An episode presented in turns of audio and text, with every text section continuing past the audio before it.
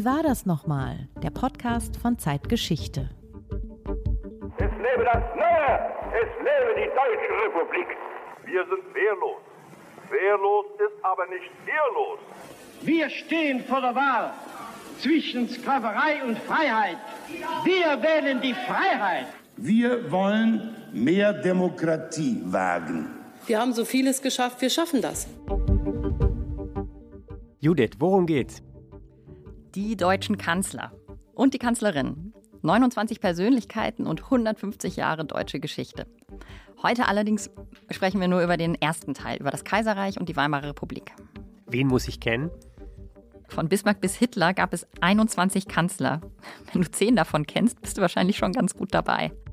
Warum sind so viele Kanzler so unbekannt? In der Weimarer Republik waren die meisten von ihnen nur sehr, sehr kurz im Amt.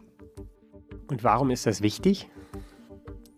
Weil all diese Personen die deutsche Geschichte geprägt haben, wenn auch der eine mehr, der andere weniger. Und womit fangen wir an? Ja, mit dem deutschen Erz- und Urkanzler natürlich, mit Otto von Bismarck. Das ist Wie war das nochmal? Der Podcast von Zeitgeschichte, dem historischen Magazin der Zeit. Mit meiner Kollegin Judith Scholter, Redakteurin bei Zeitgeschichte. Und mit Markus Flor, Redakteur bei Zeitgeschichte. Und heute ist auch mit uns im Studio unsere Hospitantin Lisa Pham. Hallo Lisa. Hallo. Ja, die deutschen Kanzler und die Kanzlerin. Wir unterhalten uns zwei Folgen lang dieses Mal über diese 29 Menschen, die Deutschland seit Otto von Bismarck regiert haben. Und alle kommen übrigens in unserem Zeitgeschichteheft vor, das gerade erschienen ist. Da zeigen wir sie auch auf einem großen Poster übrigens. Alle 29 nebeneinander. Das ist ein lustiges Ratespiel, die Namen äh, zu erkennen, die man dann auf der Rückseite aufgelöst findet. Also ja, kann ich nur empfehlen. Genau, da sind alle 29 beieinander. Wir teilen unseren Podcast aber in zwei Teile. Heute geht es um das Kaiserreich und Weimar, also die Kanzler der dieser Zeit aus dem Kaiserreich und aus der Weimarer Republik. Und im zweiten Teil geht es dann um die Kanzler der Bundesrepublik nach dem Zweiten Weltkrieg. Für viele ist ja Adenauer, also der erste Kanzler nach dem Zweiten Weltkrieg, der eigentlich erste Kanzler. Aber wenn man genau ist, stimmt das eigentlich nicht, denn es gab ja eben 23 davor. Viele davon kennt heute nur eben keiner mehr. Wie viele wären dir denn eingefallen, Markus? Die Frage ist gemein, aber ich glaube, also ich bin mal ehrlich, eher weniger als die Hälfte. Das liegt, glaube ich, aber auch daran, dass einige Kanzler ja eben sozusagen große Kanzler sind oder eine große Kanzlerin, die man kennen sollte und andere aber eben eher nicht. Ich vermute schon, es liegt auch an der großen zeitlichen Distanz, die inzwischen uns von vielen dieser Kanzler trennt. Ne? Mhm. Also das Kaiserreich ist einfach ja wirklich schon recht lange her. Aber du hast die Frage äh, oder das Thema schon auch angesprochen. Die zeitliche Distanz ist das eine, aber natürlich erinnert man sich an manche Persönlichkeiten, die irgendwie mit besonderen Ereignissen verbunden werden, stärker als an welche, ja, die so ein bisschen äh, eben nicht durch große Taten hervorstechen. Die Frage begleitet uns schon auch heute. Wer war denn eigentlich ein großer Kanzler und was macht den aus und warum? Genau. Sicher ist auch noch ein Punkt, einige Kanzler hat man selber erlebt. Also ich bin 1980 geboren und habe zwei, drei, wie viel sind es jetzt, erlebt. Schmidt nicht, das war 82, da war ich zwei. Aber alles, was davor ist, kennen wir eben nur aus Büchern oder aus dem Radio, aus dem Fernsehen, wie auch immer. Wir wollen aber heute ein Kanzlerpanorama entwickeln, auf Reihen von Bismarck bis zum Ende der Weimarer Republik. Die haben wir alle nicht erlebt, natürlich. Die haben alle vor uns gelebt. Und weil aber gerade die Kanzler der Weimarer Zeit so unbekannt sind, haben wir uns einen Experten dazu geholt. Bernd Braun von der Reichspräsident Friedrich Ebert Gedenkstätte in Heidelberg. Komplizierter Name, aber. Du hast ihn trotzdem immer noch falsch ähm, Ich habe ihn immer noch äh, falsch. Du hast das Wort Stiftung vergessen. Stiftung. Stiftung Reichspräsident Ebert Gedenkstätte in Heidelberg. Die Stiftung ist allerdings auch erpicht darauf, dass man diesen kompletten Namen dieses Ungetüm richtig ausspricht. Ja, und dann ist Lisa, unsere Hospitantin, raus auf die Straße gegangen in Hamburg und hat sich umgehört in Sachen Kanzler, so ne, ein bisschen mal äh, Stimmen eingeholt zu diesem Thema. Das wollen wir uns heute auch noch anhören. Was hast du die Leute denn eigentlich gefragt, Lisa? Wer denn der erste deutsche Kanzler überhaupt war? Und wussten die Leute Bescheid? Besser als ich? Ich sag mal so, da wurden sicherlich einige dunkle Geschichtsunterrichterinnerungen hervorgerufen oder auch nicht. Wollen wir es uns mal anhören? Ja. Wer war denn der erste deutsche Kanzler? Der erste deutsche Kanzler, Konrad Adenauer. Der erste von der Bundesrepublik, aber der erste deutsche Kanzler seit dem Deutschen Reich vielleicht? Oh, da muss ich gerade mal passen. Ich war eigentlich mal ganz gut in Geschichte, aber ähm, erster deutscher Kanzler vom Deutschen Reich. Äh, oh, oh, oh, oh, oh. Reichskanzler Bismarck gab es da nochmal irgendwie? Wer war denn der erste deutsche Kanzler? Das weiß ich leider nicht. warte, warte. Ähm, Aden, nicht, nicht, ich, ich kannte den Namen. Ich hatte es in Französisch, Adenauer, aber nein, vor ihm war einer. Adenauer als Dritter oder so. Weiß ich nicht, sorry. Adenauer. Ludwig Erhard. Ich sag mal Adenauer. Äh, oh. oh nein, oh Gott, das, das war nicht cool, oder? Kann sein. Oh. Gute Frage. Hätten wir beim Geschichtsunterricht noch mal ein bisschen mehr aufgepasst. Ist echt so? Oh nein. Ja, und wer Könnte- war der Adenauer? War der. Konrad Adenauer, oder? Nee. Nee, der war aber von der Ding. Oh je. Oh Gott. Wer war denn der erste deutsche Kanzler? Nächste Frage. Äh, der erste deutsche Kanzler. Okay, gut. Äh, äh Skip. Ich habe keine Ahnung. Vom Deutschen Reich. Oh Gott. Bismarck. Bismarck. Wer war denn der erste deutsche Kanzler? Ich glaube Adenauer, oder? Der, ah, das war äh, Konrad Adenauer. Wer war denn der erste deutsche Kanzler? Ich glaube, wir sind nicht die Richtigen für Sie. Was fällt Ihnen denn äh, zu Bismarck ein? Bismarck war nämlich der erste deutsche Kanzler. Nix. Doch, war Mineralwasser. Ja, Mineralwasser. Warum Mineralwasser? Ach so, na gut, wir waren ja in Hamburg, oder Lisa, du warst ja in Hamburg auf der Straße unterwegs und da denkt man vielleicht dann wirklich an die Quelle bei Friedrichsruh, ne? Das ist der letzte Amtssitz oder ja, Wohnsitz auch von Otto von Bismarck, äh, wo tatsächlich, meine ich, diese Quelle liegt, die viele jetzt eben mit dem Bismarck Mineralwasser verbinden. Und das ist wahrscheinlich schon ein bisschen eine Hamburger Spezialität, dass die, den Leuten das dann einfällt. Das kaufen manche Hamburger gerne, weil der alte Reichskanzler da auch noch vorne drauf ist, glaube ich, mit Bart. Und Ja. das ist sehr schön. Aber insgesamt war die Umfrage insofern für mich sehr interessant, weil die Leute ja schon Sachen sagen. Also sie sagen nicht, ich weiß es nicht, sondern ihnen fallen sofort Namen ein. Und einer fällt ihnen ganz besonders ein. Ja. Ja, Konrad Adenauer ne, kommt, kommt wirklich oft und das finde ich auch, das ist so ein Zeichen dafür, dass man natürlich mit dem Wort Kanzler, Bundeskanzler die Bundesrepublik verbindet. Das ist eigentlich irgendwie auch klar, ne? dass Adenauer dann da als der Prototyp oder der Erste schon in Erinnerung ist. Was ich auffällig fand, war schon auch eine Altersverteilung. Jedenfalls nach dem Hören ältere Gesprächspartner dann doch auf den Namen Bismarck kommen, wenn man ihnen ein bisschen Zeit lässt, sie ein bisschen auch in die Richtung bringt, dass es vielleicht nicht nur um die Bundesrepublik geht. Also kann man vielleicht sagen, Lisa, dass die Leute den Bismarck passiv irgendwo im Hinterkopf dann doch haben, aber vielleicht im ersten Moment nicht drauf gekommen sind beim Stichwort Kanzler? Ich glaube einfach, dass Bismarck Ihnen in Erinnerung geblieben ist, wegen Geschichtsunterricht wahrscheinlich auch primär, gerade äh, die Leute auch in meinem Alter, aber dass man ihn nicht als Reichskanzler gesehen hat, also dass man das vielleicht im Geschichtsunterricht vielleicht eher noch vernachlässigt hat. Hm. Warum beginnt eigentlich die deutsche Kanzlergeschichte mit Bismarck? Wir beginnen unser Heft ja auch mit Bismarck. Bismarck hat sich dieses Amt ein bisschen auf den Leib geschneidert, ähm, gilt ja so als Reichsgründer. 1871 wurde das Deutsche Kaiserreich gegründet, nach drei Kriegen, die äh, durchaus auch mit Bismarck in Verbindung stehen. Er war vorher schon Kanzler des Norddeutschen Bundes, also es geht sozusagen in Richtung ähm, der Reichseinigung. Und Bismarck schneidert sich dieses Amt dann schon, kann man glaube ich so sagen, in einer Art Revolution von oben so ein bisschen auf den Leib. Ne? Also Wann war das? 1871 wird das Kaiserreich gegründet und Bismarck ist in der Konstruktion dieses oder in der Verfassungskonstruktion dieses Reiches nur dem Monarchen sozusagen verpflichtet. Ne? Also der Reichstag ist schon ein wichtiges Gremium, hat aber nichts mit der Ernennung oder Absetzung des Kanzlers zu tun. Und ja, da tritt dieses Amt des Kanzlers zum ersten Mal so richtig in Erscheinung in der deutschen Geschichte, wobei es natürlich ein viel älteres Wort ist. Ne? Das geht zurück auf ja, den Kanzleichef so an mittelalterlichen Höfen, die irgendwie zuständig waren für die Ausfertigung von Urkunden. Also daraus hat sich das Wort entwickelt. Ja, was ein, ein großer Kanzler war oder eine große Kanzlerin, stellt sich ja meistens im Nachhinein heraus. Man misst die Leute halt an ihrer Politik, an dem, was sie gemacht haben, wofür sie stehen. Bismarck war nun auf jeden Fall ein sehr langer, also lange amtierender Kanzler. Ich glaube 19 Jahre, die längste Amtszeit überhaupt. Aber kann man denn, frage ich jetzt mal, sagen, dass er ein großer Kanzler war?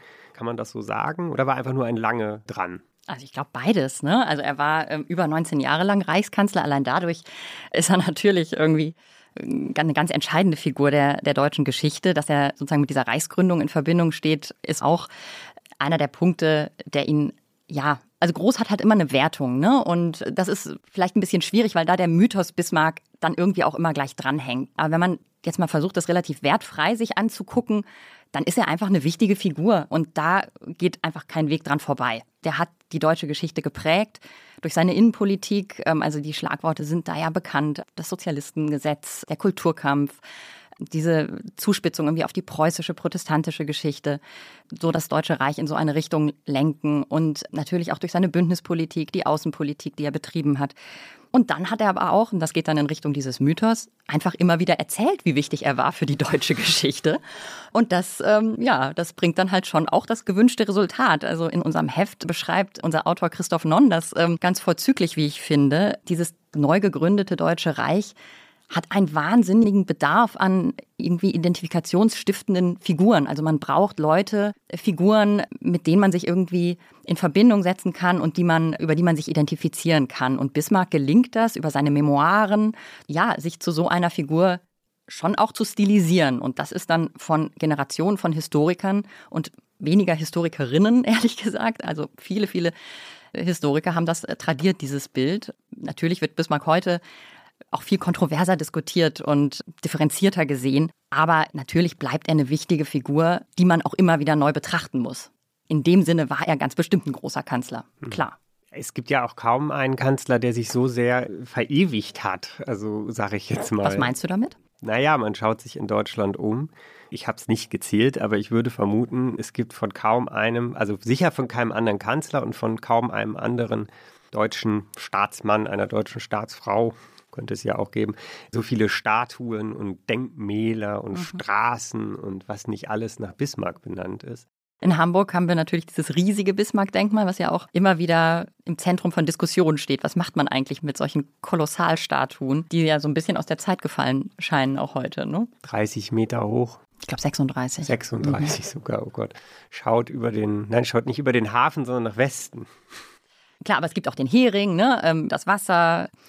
Man kann ihn sogar hören. Man kann ihn hören. Also aufgetaucht ist doch irgendwann eine Tonaufnahme von Bismarck, stimmt das nicht? Ja, das war vor 131 Jahren, 1889 in Friedrichsruh. Das ist ein kleiner Ort östlich von Hamburg für die, die es nicht kennen. Und damals war der Toningenieur Theo Wangemann mit äh, seiner Frau Anna zu Besuch bei Bismarck und eben seiner Frau Johanna. Und dieser Theo Wangemann, der war eben Mitarbeiter des amerikanischen Erfinders Thomas Edison und war im Spezialauftrag unterwegs, im Schlepptau sein Phonograph, also die Erfindung von Edison. Und er soll Aufnahmen der wichtigsten Staatsmänner Deutschlands machen und nicht eher zurückkehren nach Amerika. Und dann war er eben da abends zu Besuch bei Bismarck und seiner Frau und wollte den damals überzeugen, eine Aufnahme von sich zu machen. Und Bismarck soll eher zurückhaltend reagiert haben. Also er wollte zuerst gar keine machen, so war das der damaligen Presse zu entnehmen. Und erst als die Stimmung ein bisschen lockerer wurde und er ein paar Walzen auch zunächst gehört hat und dann auf die Bitte seiner Frau hin, hat er sich dann umentschieden. Und ja, Wangemann hat ihm dann genaue Anweisungen gegeben, wie man da eben vorgehen soll. Er sollte den Sprachschlauch ganz dicht vor den Mund halten, also laut und deutlich auch sprechen. Moment, Sprachschlauch, aber worauf wurde das denn aufgenommen? Das wurde auf einer Tonwalz aufgenommen, nicht Ton das Material, sondern auf die bestand aus Wachs. Zuletzt soll er noch einen Rat gesprochen haben an seinen Sohn Herbert. Ähm, Soll er oder hat er? hat er, Hat er. anscheinend. Ah, ja. Und was war der Rat an den Sohn? Wörtlich, treibe alles in Maßen und Sittlichkeit, namentlich das Arbeiten, dann aber auch das Essen und im Übrigen gerade auch das Trinken. Rat eines Vaters an seinen Sohn. Das ist ja ein sehr hilfreicher Rat. Alles maßvoll, aber auch das Trinken.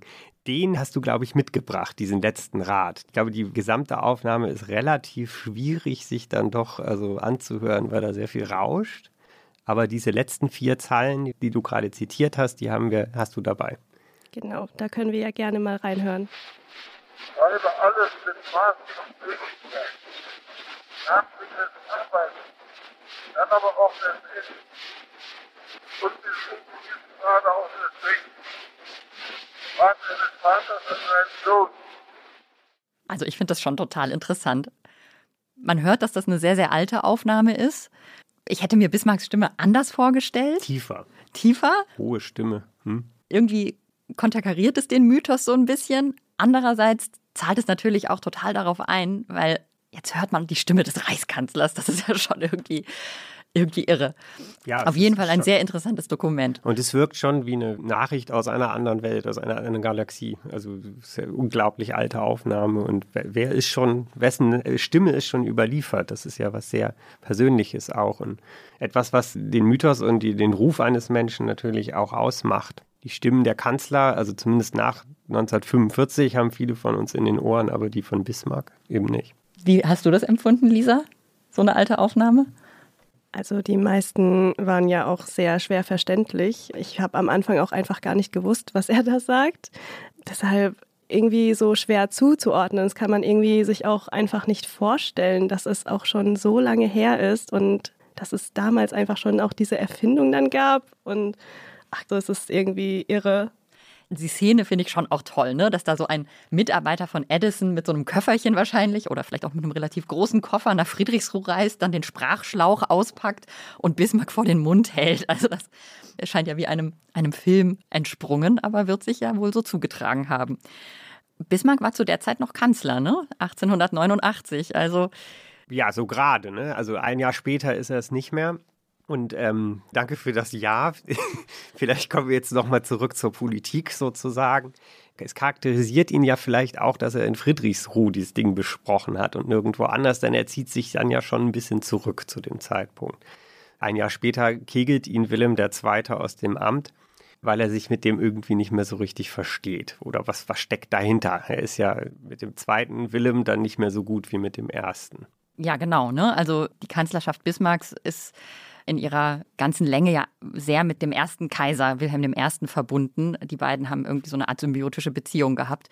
Und mit Wilhelm II. ist Bismarck von Anfang an nicht klargekommen, beziehungsweise auch in die andere Richtung funktionierte das so. Also die beiden stammten irgendwie auch dann schon aus anderen Zeiten. Bismarck war ja dann durchaus auch schon sehr alt. Man kann es, glaube ich, schon so sagen, dass, ähm, dass Wilhelm II. dann schon auch so Bismarck ein bisschen in die Richtung drängt, irgendwann sein Rücktrittsgesuch einzureichen. Da gab es eine Reihe von Schikanen und gegenseitigen Animositäten und 1890 ist es dann soweit und der Lotse geht von Bord. Da gibt es ja diese berühmte Karikatur. Also das wurde schon als Zäsur natürlich empfunden, auch in der Öffentlichkeit dass dieser Kanzler, dieser, dieser Mann, der über 19 Jahre lang an der Spitze des Reiches stand, jetzt eben zurücktritt. Ähm, ja, er hat sich dann wirklich nach Friedrichsruh zurückgezogen, also auf sein Gut bei Hamburg und äh, das wurde zu so einer Art Wallfahrtsstätte. Dann äh, sind die Leute hingepilgert, da gab es eine Bahnstrecke, die da entlang führte und die Leute standen Schlange, um dem Reichskanzler, dem alten Reichskanzler nahe zu sein.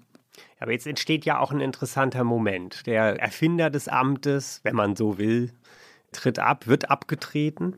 Und es entsteht die Frage im Raum, kann jemand anders Kanzler? Wer waren denn eigentlich seine Nachfolger? Ja, gehen wir sie doch mal durch. Ich glaube, sieben gibt es im Kaiserreich dann noch nach Bismarck. Eins, zwei, drei. Wir haben hier unser Poster liegen. Ich zähle mal durch. Eins, zwei, drei, vier, fünf, sechs, sieben. Ja, richtig. Sieben Stück, genau. Und die ersten beiden, Leo von Caprivi, eben 1890 und Ludwig von Hohenlohe Schillingsfürst. Das sind wahrscheinlich die Namen, die niemand wüsste, wenn man so eine Straßenumfrage unter 1000 Menschen machen würde, glaube ich, sind die ersten beiden Nachfolger. Was zeichnet die aus? Die gelten als Lückenfüller. Das ist natürlich nicht besonders schön für die beiden, aber so steht es nun mal in den meisten Geschichtsbüchern und so wird es auch gewesen sein, wenn man sich ihre Taten durchliest. Naja, viel ist da nicht gekommen. Übergangskanzler wird auch manchmal gesagt. Von Caprivi gibt es ein Detail, das die Zeiten überdauert hat. Das ist der sogenannte Caprivi-Zipfel. Was hat es damit auf sich? Ist das ein Gebäck? Ja, könnte man denken. Oder für ein Kleidungsstück oder so. Nein, es ist ein Streifen Erde sozusagen, also eine Gegend, ich weiß gar nicht genau, ob das ein zusammenhängendes geografisches Gebiet ist, in Form eines Tals oder so. Es ist ein Zipfel in, äh, am Nordost Rand von Namibia, was ja deutsche Kolonie war. Und das äh, haben sich die Deutschen eben damals von den Engländern in einem Vertrag zusichern lassen. Und es sollte eigentlich eine Verbindung zwischen der West- und der Ostküste Afrikas herstellen, zwischen den Kolonien dort und dort. also im Westen und Osten Afrikas. Es war aber nur der erste Teil und der zweite, dritte, vierte, fünfte, den man noch gebraucht hätte. Den äh, hat Deutschland dann nicht mehr bekommen. Und bis, glaube 2012, bis ganz vor kurzem hieß diese Gegend auch noch Capri-Zipfel. Wobei viele wahrscheinlich gar nicht mehr wussten, warum. Ist auch ein bisschen seltsam, weil der Caprivi gar nicht so ein fürchterlicher Liebhaber der Kolonien gewesen ist, dass er nun gerade da mit seinem Namen verewigt wurde. Ich wollte gerade sagen, aber trotzdem weist das natürlich in die Richtung ähm, dessen, was dann ähm, ja schon auch prägend werden sollte für die, für die deutsche Politik. Der Wunsch, irgendwie Weltpolitik zu betreiben. Ne? Das äh, kommt ja mit dem, mit dem Nachfolger von diesen beiden Übergangskanzlern dann doch sehr ins Zentrum. Ja, Bernhard von Bülow. Jetzt hast du den Hohenlohe aber einfach nonchalant unter den Tisch fallen lassen. Dann sag doch noch mal was ja, zu dem. auch eigentlich berechtigt, weil es zu dem wirklich wenig zu sagen gibt. Eigentlich nur Anekdoten, was dafür spricht, dass er politisch nicht gerade ein Schwergewicht gewesen ist. Er war verwandt mit Wilhelm II. über die Großmutter, meine ich. Und deswegen hat Wilhelm II. ihn die ganze Zeit Onkel oder Oheim genannt. In sein, seinem Tagebuch aber auch niedergelegt, dass er von ihm nicht viel hält. Und er hat ihn eigentlich ab der Mitte seiner Amtszeit schon ausgebotet, weil eben der Nachfolger, den du eben schon erwähntest, Bernhard von Bülow, preußischer Ministerpräsident wird und im Prinzip schon zum Nachfolger und dann auch schon zum Anstatt Reichskanzler, also zum Schattenreichskanzler, könnte man sagen, aufgebaut wird.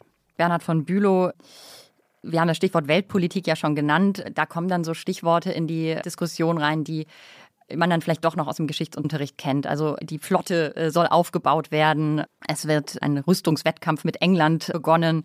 Das berühmte Zitat, das mit dieser Zeit verbunden wird, stammt äh, von diesem Kanzler, von Bernhard von Bülow. Wir wollen niemand in den Schatten stellen, aber wir verlangen auch unseren Platz an der Sonne. Das hat er 1897 im Reichstag rausposaunt und ähm, das zeigt, dass dieses Deutsche Reich irgendwie vor Kraft äh, strotzt und sich einmischt in die internationale Politik, tatsächlich seinen Platz da noch nicht gefunden hat und auch von den Nachbarn ähm, sehr zu Recht irgendwie argwöhnisch äh, begutachtet wird. Was wollen die eigentlich? Das ist, glaube ich, den Nachbarn ziemlich unklar. Bülow, so viel ist klar, der will eben wirklich mitspielen, der will Kolonien, der will Weltpolitik betreiben, äh, der meint, man könne nur so wahre Größe irgendwie beweisen.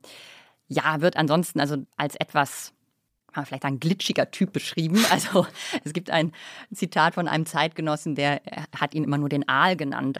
Kein netter Spitzname. Nee, kein netter Spitzname, genau. 1909 stürzt er dann über einige Skandale, die den Kaiser betreffen und die er nicht verhindert hat, dieser äh, Bernhard von Bülow. Ja, da muss er also seinen, seinen Platz räumen. Ja, Bülow wird 1909, glaube ich, abgelöst von Theobald von Bethmann Hollweg nicht ganz unkomplizierter Name, aber den sollte man schon kennen. Der Name ist vielleicht doch relativ bekannt äh, im Vergleich zu seinen drei Vorgängern. Er ist der Kanzler der Juli-Krise, also in der Zeit, in der eben der Weltkrieg beginnt, der Erste Weltkrieg. Eigentlich also ein typischer Vertreter so der hohen Ministerialbürokratie, will verschiedene Interessen im Kaiserreich ausgleichen. Das ist keine ganz einfache Aufgabe wenn man dann auch immer noch was vom Kaiser eingeflüstert bekommt und äh, dann die Parteien auf der anderen Seite stehen und so weiter im Reichstag. Und dann kommt eben diese fatale Zeit der Juli-Krise, wo irgendwie wirklich die Welt, wie wir ja wissen, am Abgrund steht und an der Schwelle zu diesem, diesem Weltkrieg. Und er lässt sich eben überzeugen von den Militärs, dass ein Krieg gegen Russland und Frankreich ein begrenzter Krieg zu gewinnen sei und stimmt dem Blankoscheck an Österreich-Ungarn zu. Wir sind im Jahr 1914. Wir sind im Jahr 1914. Der österreichische Thronfolger Franz Ferdinand ist in Sarajevo ermordet worden und Österreich äh, stellt ein Ultimatum an Serbien und das Deutsche Kaiserreich verspricht sozusagen bedingungslos Habsburg da zur Seite zu stehen in einem Krieg, der dann irgendwie relativ unausweichlich ist. Das ist eigentlich auch allen klar. Dieser Krieg bricht aus. Es gibt Anfangserfolge, spätestens 1916, aber glaube ich, wendet sich das Kriegsglück ähm, in Anführungszeichen der Mittelmächte, also des Kaiserreichs und seiner Verbündeten, also vor allem äh, Österreich-Ungarn. Und Bethmann Hollweg, dieser Kanzler, der steht im Schatten der obersten Heeresleitung. Die Militärs sind die eigentlichen Machthaber in dieser Zeit. Das sind? Das sind vor allen Dingen zwei Generäle, Paul von Hindenburg und Erich Ludendorff. Ja, die sind im Grunde sowas wie die informelle Regierung in dieser Zeit und die finden Bethmann Hollweg äh, viel zu zögerlich und viel zu schwach und äh, glauben, mit ihm sei ihre Sieg, in Anführungszeichen, immer Politik nicht zu betreiben. Äh, tatsächlich versucht dieser Kanzler schon auch irgendwie Friedensmöglichkeiten zu sondieren. Also er wandelt sich auch ein bisschen? Nee, ähm, würde ich so sagen. nicht sagen, denn ähm, er stimmt auch dann dem uneingeschränkten U-Boot-Krieg 1917 zu, den diese oberste Heeresleitung eben will und die dann am Ende zum Kriegseintritt der, der USA auch führt. Also das ist wirklich ein interessanter und auch differenziert zu betrachtende Persönlichkeit. Er hat auch Memoiren hinterlassen, die eine wichtige Quelle sind natürlich. Er muss im äh, Juli 1917 dann auf Druck der obersten Heeresleitung zurücktreten, weil die ihn zu, wie gesagt, zu zögerlich findet. Aber äh, daraus jetzt sozusagen zu schließen, dass er irgendwie eine Friedenstaube gewesen sei, das wäre, wäre glaube ich, zu weitgehend. 1917 ist das Jahr, in dem sich vieles dreht. Wir haben sogar mal ein eigenes Geschichtsheft, Zeitgeschichteheft nur über 1917 gemacht. Hm, Das ist nun auch schon vier Jahre, fünf Jahre her. 2017 war das, glaube ich. In dem Jahr gibt es tatsächlich zwei Kanzler, die aber auch gleich wieder verschwinden. Georg Michaelis und Georg von Hertling, beide auch noch Georg. Zu Georg Michaelis kann man eigentlich nur, das ist herausragend oder besonders äh, in Kaiserreichszeiten sagen, dass er ein bürgerlicher war. Ansonsten hat er wenig Prägendes getan. Er war, glaube ich, auch nur drei Monate im Amt, vielleicht vier. Also jedenfalls sehr kurz. Und dann kommt Georg von Hertling, ein Philosophieprofessor aus Baden, der aber auch sehr schnell wieder abgeräumt wird. Und am 3. Oktober 1918 kommt dann Max von Baden ins Kanzleramt, wird im Prinzip intronisiert, Wahl gab es ja nicht zu dem Zeitpunkt. Der ist wirklich die Figur dazwischen. Der ist ein Adliger, ein, ich glaube sogar Hochadliger, wobei jetzt könnte ich mich vertun. Ich meine, es ist Hochadel. Bitte schreiben Sie uns E-Mails, wenn es nicht Hochadel ist. Wir lernen ja auch nie aus. Und der ist aber eben auch im Herzen ein Liberaler, also ein liberaler Adliger, der vom alten Establishment eigentlich als Figur gesehen wird, der sozusagen äh, in die neue Zeit führen soll. Gleichzeitig muss er damit umgehen, dass Deutschland in Aufruhr ist. Der Krieg ist verloren, die Soldaten und die Arbeiter revoltieren. Wir haben jetzt Ende Oktober, Anfang November 1918. Und der Kaiser ist nicht in Berlin, sondern an der Front in Belgien, in Spa im Hauptquartier der obersten Heeresleitung.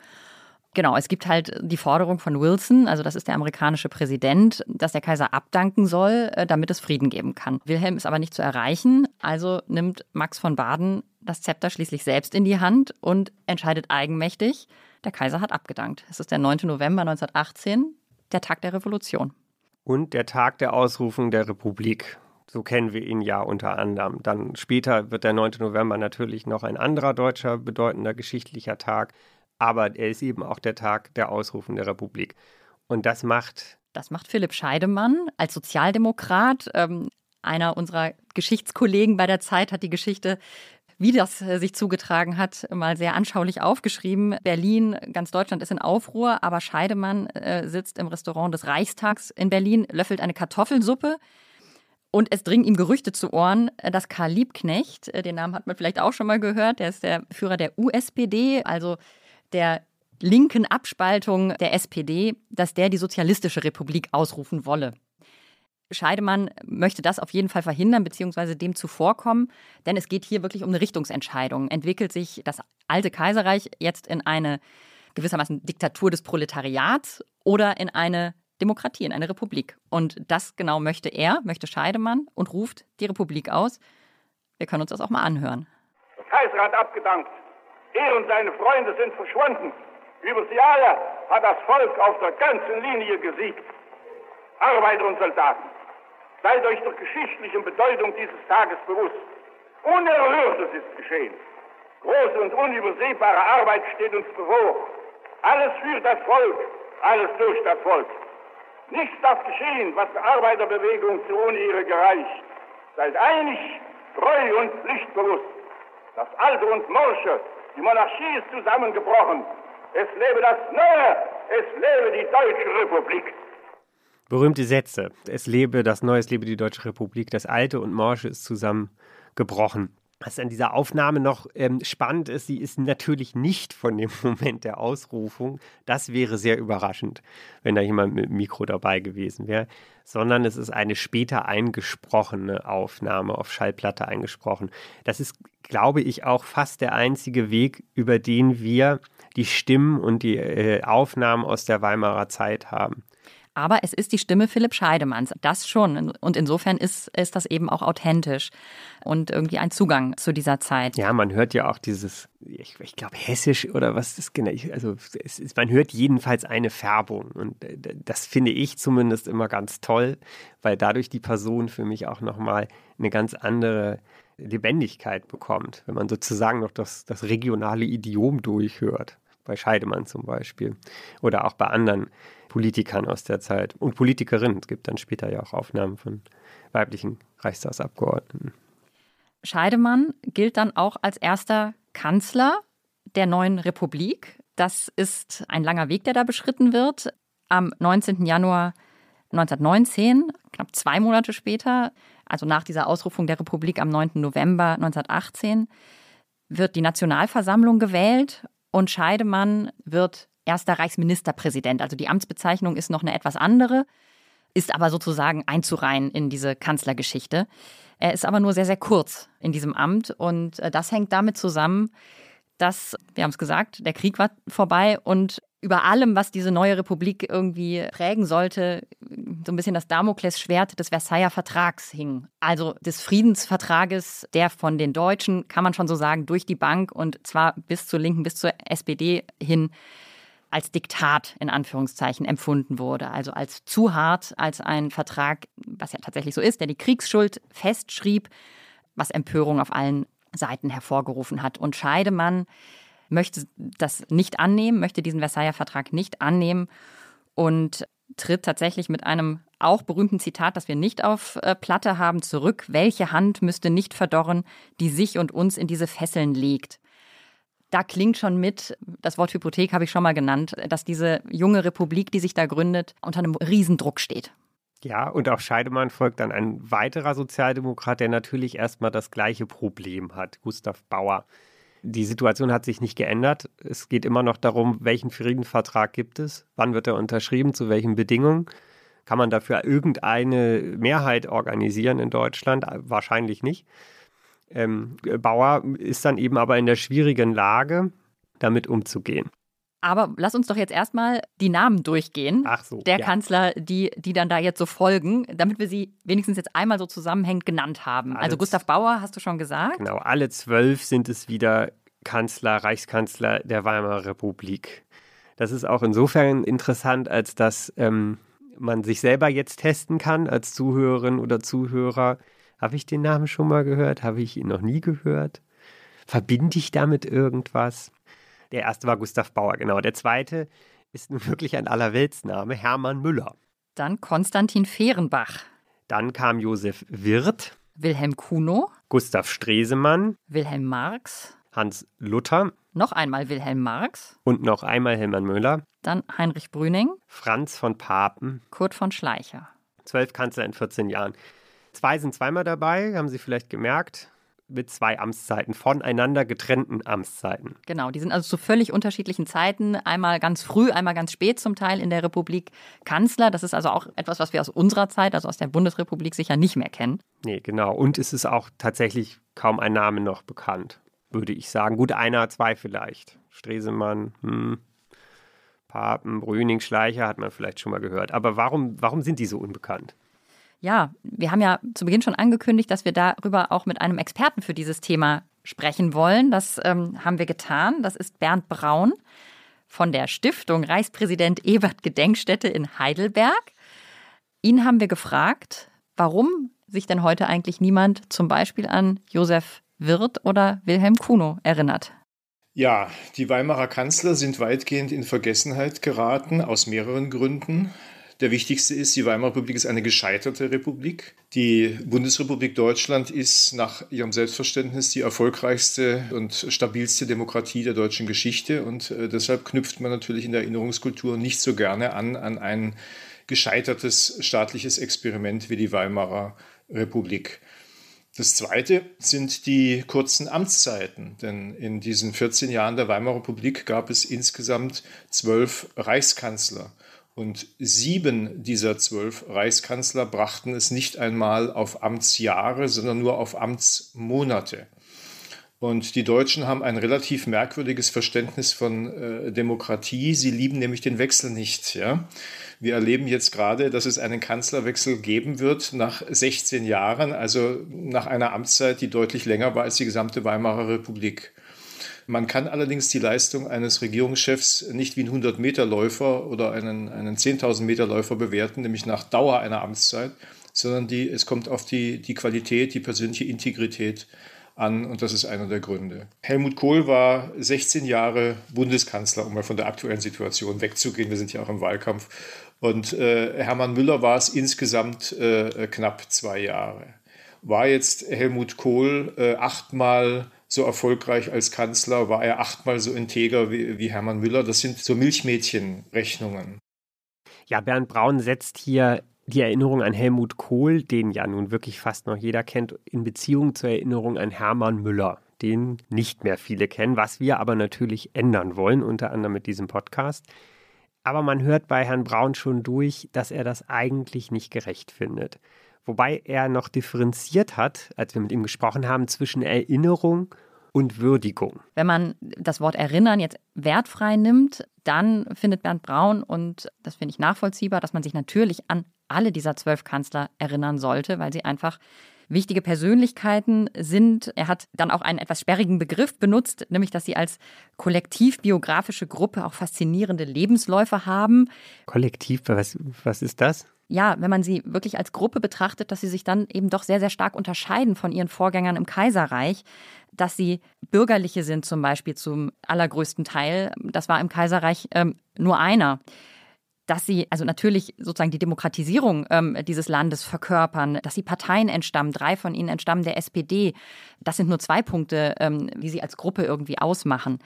Dann ähm, hat Bernd Braun aber, was, was eben interessant ist, diese wertfreie Erinnerung noch von der Würdigung unterschieden. Und äh, da ist es dann natürlich schon klar, dass man etwas differenzierteren Blick auf die Weimarer Zeit haben sollte und zum Beispiel die letzten dieser Kanzler, wenn man Würdigung im Sinne von Huldigung ist jetzt äh, nochmal ein schwieriger Posit Begriff, sehr einfach positive Erinnerung, Wertung ja. genau Mhm. äh, betrachtet, ähm, dann dann natürlich rausnehmen muss, weil da einfach schon der Weg in Richtung der Diktatur und äh, der Machtübernahme Hitlers so stark im Raum steht, dass man die da eben nicht äh, von trennen kann. Ja, Brüning, Papenschleicher, sagt man ja so. Genau. sind der Weg dahin, wobei er da ja auch differenziert. Nochmal zurück zu dem, äh, an wen sollte man sich erinnern. Wir haben ihn dann so ein bisschen gepiekst und er hat dann doch gesagt, okay, zwei sollte man vielleicht herausheben aus den anderen. Besonders, also ich meine, äh, würde ich jetzt zwei herausgreifen wollen, das sind Josef Wirth und Hermann Müller. Josef Wirth war äh, der Kanzler des Vertrages äh, von Rapallo, also des Ausgleichs mit Sowjetrussland. Er hat ähm, sozusagen war der beste Redner unter diesen zwölf Weimarer äh, Kanzler nach der Ermordung von, von Rathenau hat er im Reichstag eine aufwühlende Rede gehalten und hat gesagt, da steht der Feind, der sein Gift in die Wunden eines Volkes träufelt, da steht der Feind und dieser Feind steht rechts. Bei Hermann Müller muss man sagen, dass er die äh, letzte Koalition geführt hat, die letzte Regierung, die eine Mehrheit im Parlament hinter sich hatte von äh, 28 bis 30 und er war ein schwerkranker Mann bereits dann in, während, der erst, während dieser Kanzlerschaft und hat die Regierungsgeschäfte weitergeführt, weil er dem Ganzen dienen wollte. Die Ermordung von Rathenau hat Herr Braun gerade angesprochen. Sehr bekanntes Datum der Weimarer Zeit, um das nochmal sich vor Augen zu führen. Da wird der Außenminister Deutschlands in Berlin auf dem Weg zur Arbeit erschossen. In seinem Auto. Das muss, muss man sich wirklich vor Augen führen. Das wäre wie wenn Heiko Maas auf dem Weg ins Außenministerium in Berlin heute Opfer eines rechtsradikalen Attentats wird. Auf offener Straße erschossen, mehr oder weniger. Zu der Zeit ist Josef Wirth Kanzler. Das ist dann der fünfte. Man bekommt schon leicht, äh, verliert leicht den Überblick. Also der fünfte in der Weimarer Zeit. Wir sind aber erst im Jahr 1922. Den Bernd Braun aber jetzt heraushebt und sagt, das ist schon eine wichtige Figur. Der zweite, Hermann Müller, ist dann zweimal Kanzler. Auch da kann man leicht den Überblick verlieren. Einmal relativ am Anfang, noch vor Wirth und einmal sehr spät, kurz vor Brüning, also am Ende der Weimarer Republik. Hermann Müller ist insofern dann auch eine Figur, die die Weimarer Zeit fast ein bisschen einrahmt. Die Jahreszahlen kann man sich auch alle versuchen zu merken. Das ist eigentlich, naja, ein schwieriges Unternehmen. Also bei Wirth ist es 21, 22, bei Hermann Müller erste Amtszeit 1920, zweite 28, 30. Hermann Müller, Josef Wirth, Auf zwei wollte sich Bernd Braun dann aber doch nicht beschränken und hat uns noch einen dritten Reichskanzler aus der Weimarer Zeit genannt, den er herausheben würde. Und das ist Gustav Bauer, der zweite Reichskanzler nach Philipp Scheidemann, der sich auch mit der gleichen Frage, wegen der Herr Scheidemann zurückgetreten ist, beschäftigen muss, nämlich der Frage, ob das Deutsche Reich den Friedensvertrag von Versailles annimmt oder nicht und unter welchen Bedingungen. Und aus einer Rede von ihm am 23. Juni 1919 gibt es ein sehr bekanntes Zitat. Da sagt Gustav Bauer, Deutschland sei wehrlos, aber nicht ehrlos. Und von dieser Rede gibt es tatsächlich ein Tondokument, zwar keine Liveaufnahme, auch hier nicht, aber ein später eingesprochenes Stück Ton, also eine, eine Schallplatte mit Gustav Bauer und seinem berühmten Zitat. Etwa nach zwei Dritteln sagt er die berühmten Worte. Das hören wir uns jetzt an. Hier wird ein besiegtes Volk an Leib und Seele vergewaltigt, wie kein Volk je zuvor. Meine Damen und Herren, kein Protest heute mehr, keinen Sturm der Empörung. Unterschreiben wir das ist der Vorschlag, den ich Ihnen im Namen des gesamten Kabinetts machen muss. Die Gründe, die uns zu diesem Vorschlag zwingen, sind dieselben wie gestern. Nur trennt uns jetzt eine Frist von knappen vier Stunden vor der Wiederaufnahme der Feindseligkeit. Einen neuen Krieg können wir nicht verantworten, selbst wenn wir Waffen hätten. Wir sind wehrlos. Wehrlos ist aber nicht ehrlos. Gewiss, die Gegner wollen uns an die Ehre, Daran ist kein Zweifel. Aber dass dieser Versuch der Eheabschneidung einmal auf die Urheber selbst zurückfahren wird, dass es nicht unsere Ehre ist, die bei dieser Welttragödie zugrunde geht, das ist sein Glaube bis zum letzten Atemzug. Und dazu ein paar Worte von Bernd Braun. Gustav Bauer hat mit seinem Namen und mit seiner Regierung dann diese in Anführungszeichen Schmach für Deutschland auf sich genommen, was Gustav Bauer besonders schwer gefallen sein muss, weil er gebürtiger Ostpreuße war und seine Heimat wurde durch den polnischen Korridor vom Deutschen Reich abgetrennt. Und ähm, das war einer der sichtbarsten ähm, sozusagen Faktoren des, äh, des Versailler Vertrages, dass hier deutsches Land von Deutschland abgetrennt war. Auch das ist ein faszinierender Lebenslauf von Gustav Bauer. Ein Kanzler aus Ostpreußen es ist schon eine ganz andere Zeit. Man muss sich das vor Augen führen. Und ähm, es ist sicher auch so, dass die Kanzler deswegen nicht mehr bekannt sind. Oder vielleicht ist es einer der Gründe, warum die Kanzler aus der Weimarer Zeit nicht mehr so bekannt sind, dass die Themen sie auch überschatten. Die Themen hat man schon irgendwie noch parat oder sind einem sehr viel schneller im Begriff Versailles, der Aufbau der ersten deutschen Demokratie, die Kriegsniederlage das Damoklesschwert, meintest du vorhin, das, das über der Republik, der jungen deutschen Republik schwebt. Ähm, die Reparationen, die gezahlt werden müssen, die, die Deutschland kaum zahlen kann, dann ausverhandelt, dass sie, dass sie langsam weniger werden. Die Inflation, die Weltwirtschaftskrise, diese ganzen Stichworte, die kennt man und die haben auch Konjunktur in den vergangenen Jahren, dadurch, dass die Weimarer Republik und ihre Kultur und das Bild, das wir davon haben, die goldenen Zwanziger und so weiter, Konjunktur haben, kommt das irgendwie immer mit. Nur seltsamerweise bleiben die Namen der Regierungschefs aus dieser Zeit irgendwie auf der Strecke.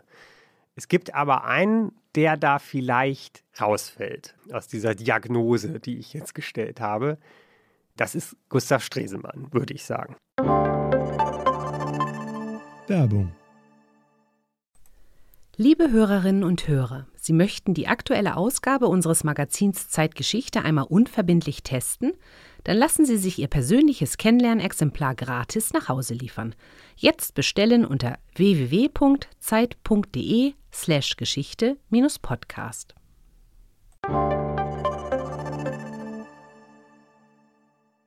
Eigentlich ist er ja auch nicht als Kanzler bekannt, sondern als Außenminister. Also insofern ist das, das schon wieder interessant und zahlt genau ein auf die These, die du da gerade aufgestellt hast.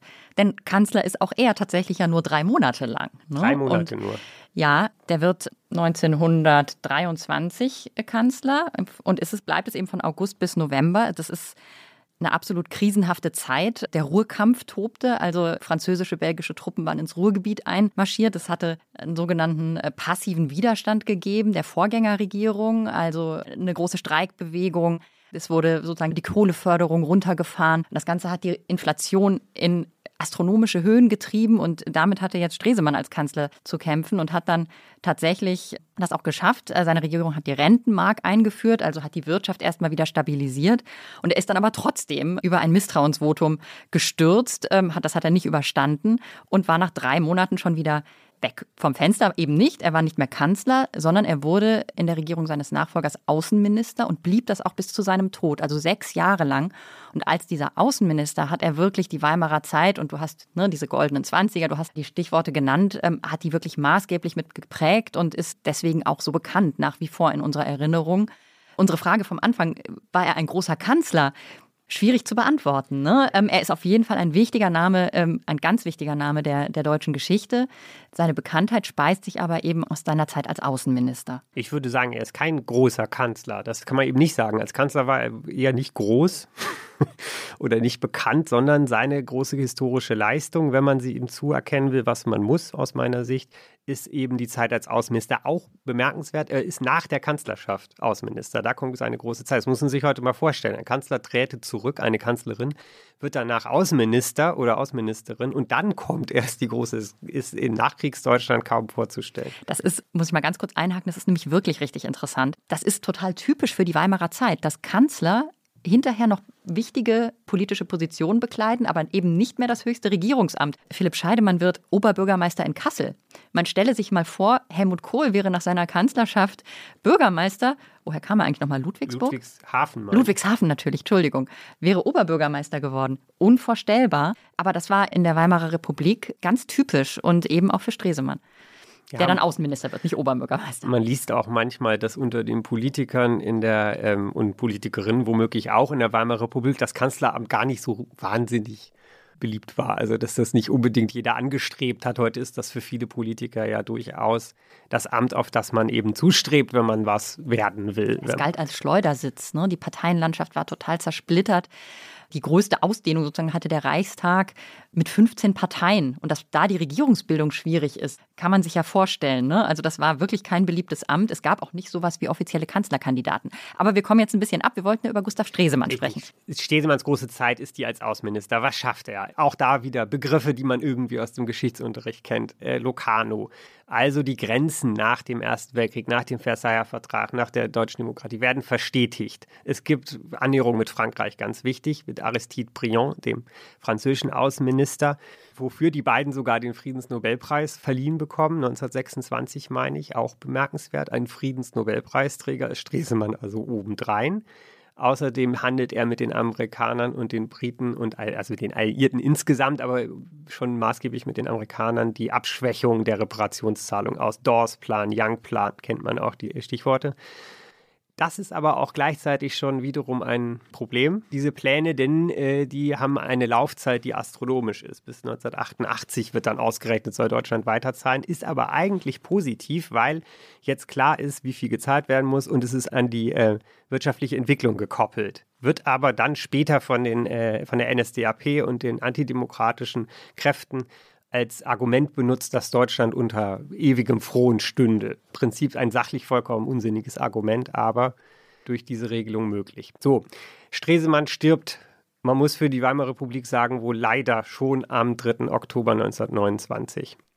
Und zwar ist er sehr krank. Schon sehr lange, tut nicht viel für seine Gesundheit, hat einen Schlaganfall, den er nicht überlebt. Es gibt eine riesen Trauerfeier in Berlin am 6. Oktober. Viele sagen im Nachhinein, das ist eigentlich das Begräbnis der Weimarer Republik. Ab da geht es bergab, da ist es vorbei. Der große, große Staatsmann Stresemann ist tot und es ist nicht wirklich zu sehen. Hermann Müller auch schafft es auch nicht, sozusagen die Lücke auszufüllen.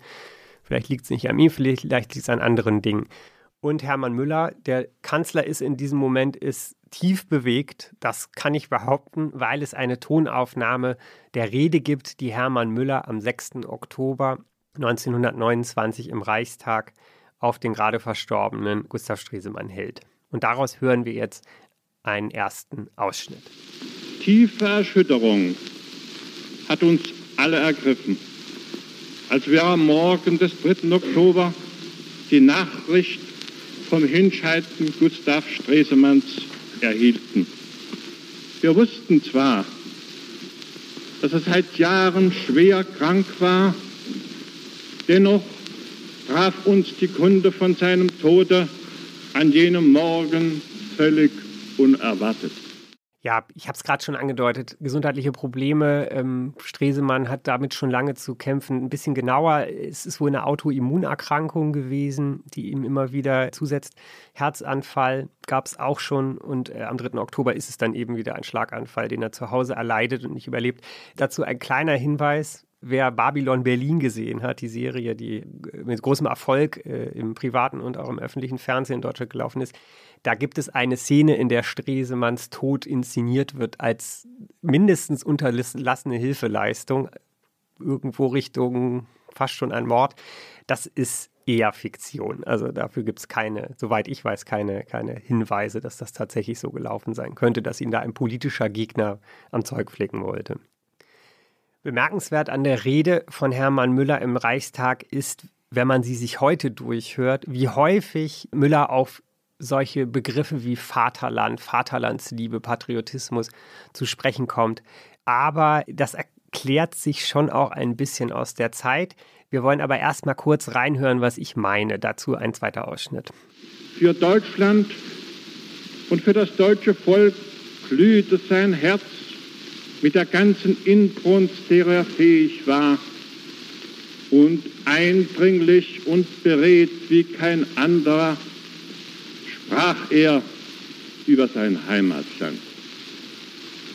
Gegenüber den vielen Anfeindungen, die oft maßlos ungerecht waren, ist es für mich als Reichskanzler in dieser Stunde eine Ehrenpflicht zu erklären, dass es keinen teuren Deutschen geben konnte als Gustav Stresemann, der sein ganzes großes Können für das von ihm über alles geliebte Vaterland einsetzte. Das über alles geliebte Vaterland, der größte Patriot, der größte, die Vaterland, also es ist ja wirklich ein Füllhorn von Ausdrücken aus dieser Richtung, die hier von, von Attributen, die ihm äh, angeheftet werden, wie Orden an die Uniform.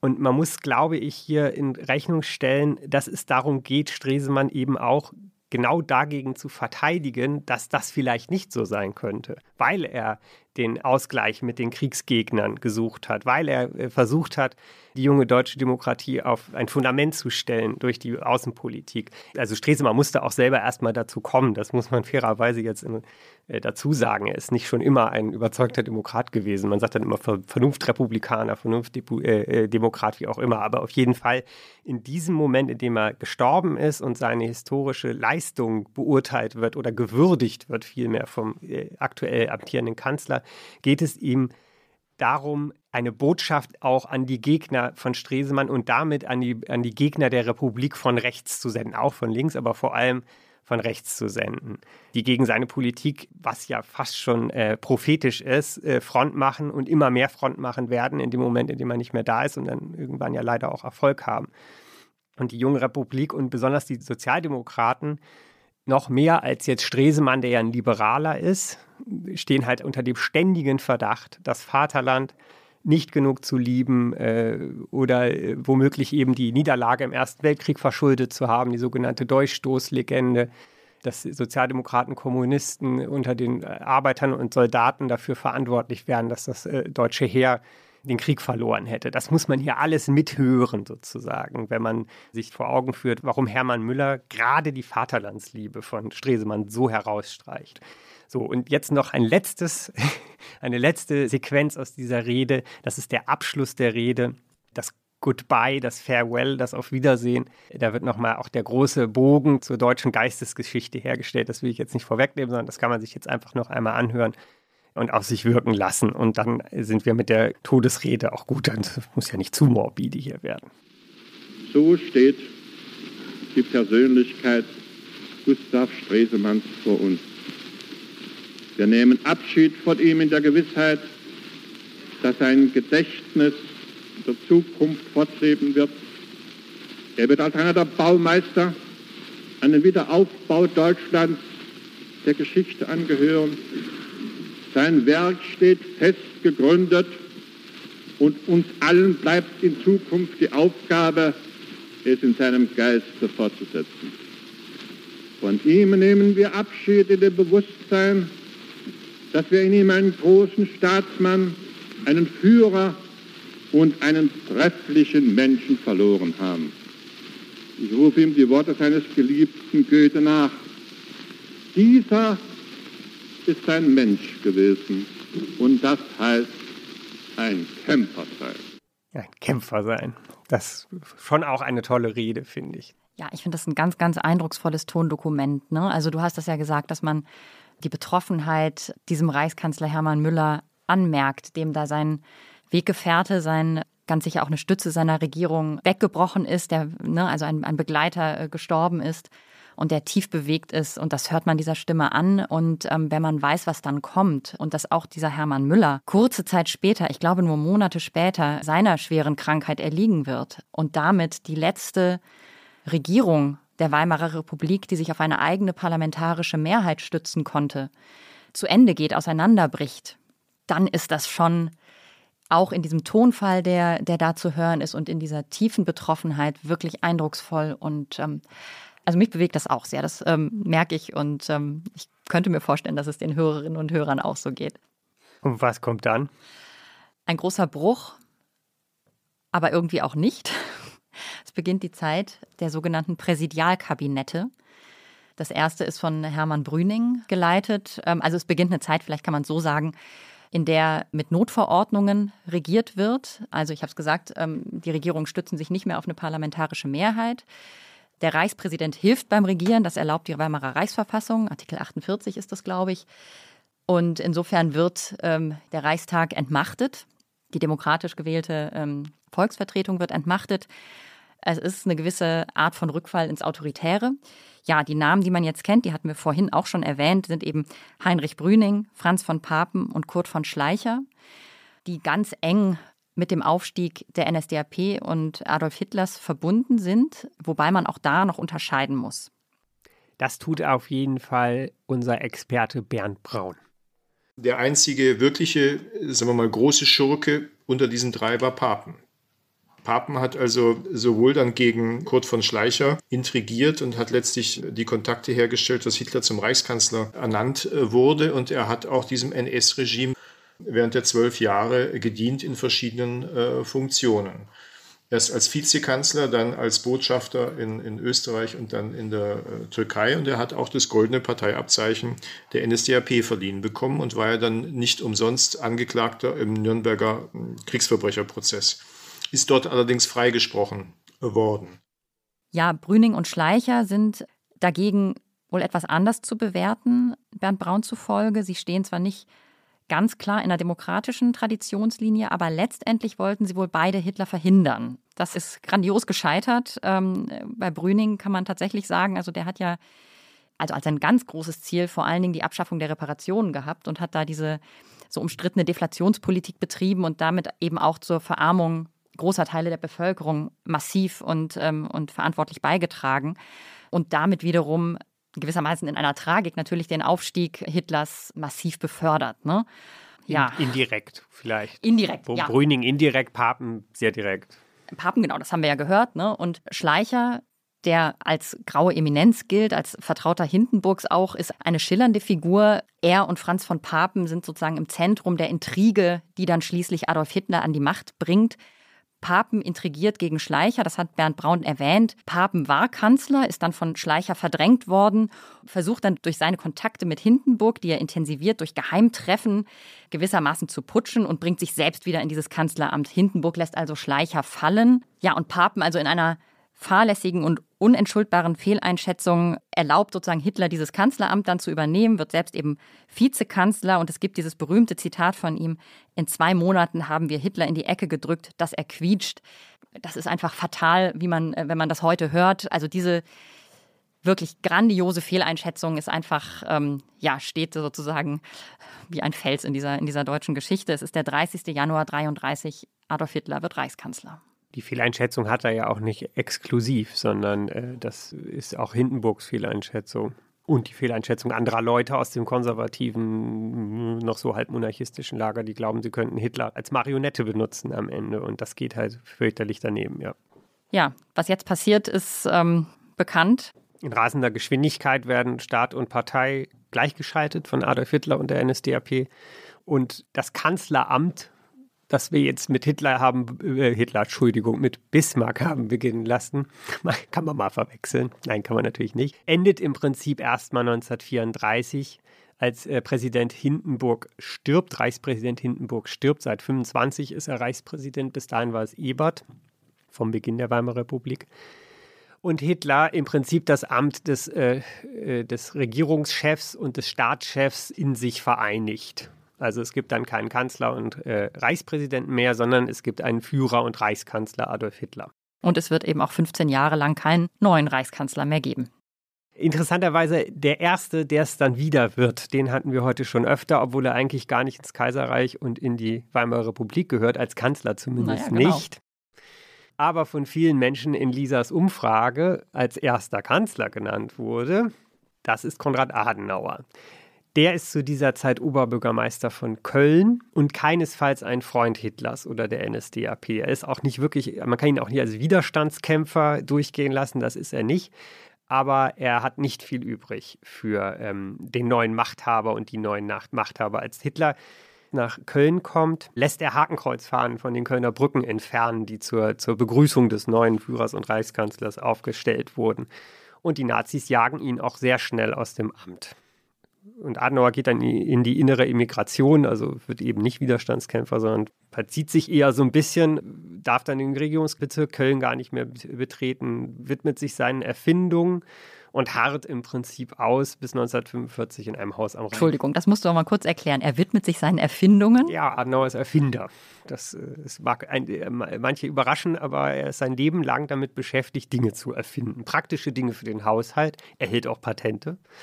Äh, Praktische Dinge für den Haushalt. Markus, lass dir doch nicht jedes Wort aus, den, aus der Nase ziehen. Was, ja, was erfindet der denn? Das gehört ja eigentlich zum zweiten Podcast. Wobei, naja gut, Adenauer ist eben Kanzler ab 49. Seine Erfindung macht er aber auch schon sehr viel früher. Er erfindet ein, ein Sojabrot. Äh, nein, jetzt habe ich es verwechselt. Ein so eine Sojawurst in Kriegszeiten im Ersten Weltkrieg und ein Mais-Schrotbrot. Das ist halt zu Mangelzeiten wird das auf. Äh, das ist doch wahnsinnig interessant. Ja. Eine Sojawurst. Eine Sojawurst, ja, ist gerade so ein Visionär. Ne? Erster Weltkrieg, Mangelzeiten, man muss mit dem auskommen, was man hat. Und äh, Adenauer ist ein Bäckerssohn, eigentlich eher aus Bonn als aus Köln aber eben aus Köln-Bonn, wie auch immer, und hat durchaus Ideen, wie er seine Welt, seinen Alltag und alles Mögliche gestalten kann. Und das möchte, macht er unter anderem eben diesen Erfindungen. Ja, es ist interessant. Also Erster Weltkrieg, Adenauer überspannt echt diese Zeit. Ne? Der ja. hat Bismarck noch selbst erlebt, aber das nur am Rande. Wenn man sich mit den deutschen Kanzlern beschäftigt, kommt man irgendwann immer bei Adenauer an. Das ist ganz lustig.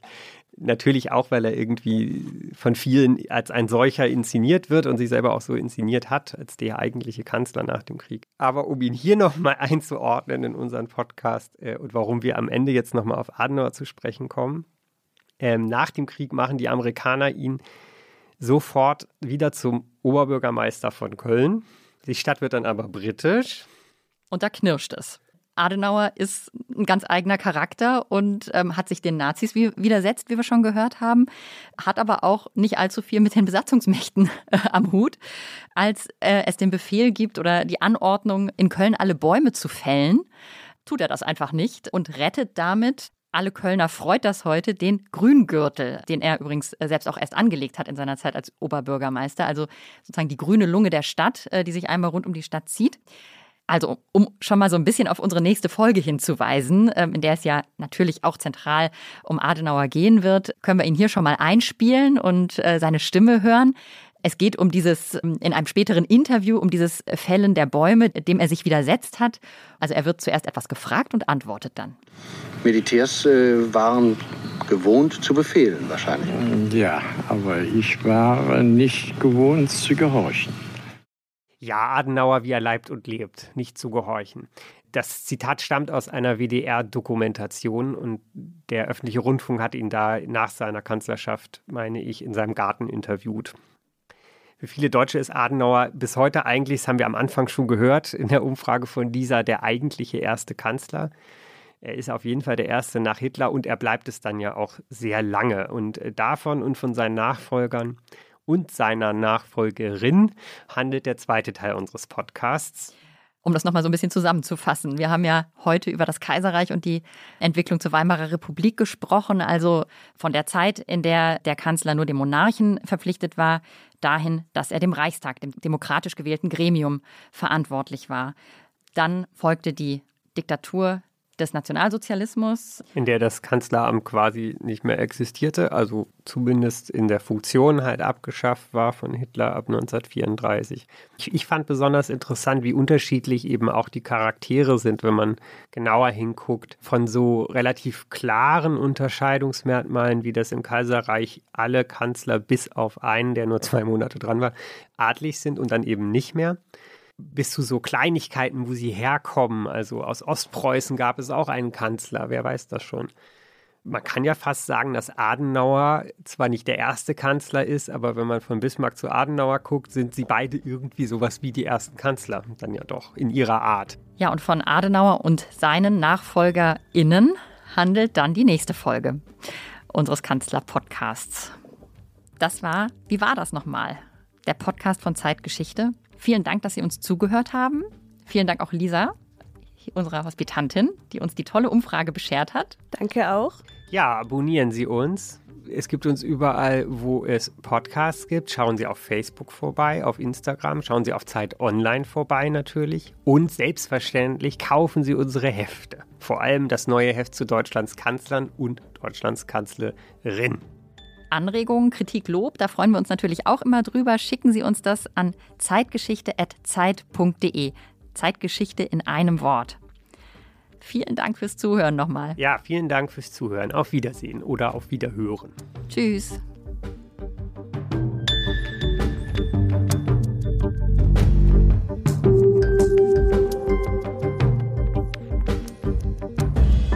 Wie war das nochmal?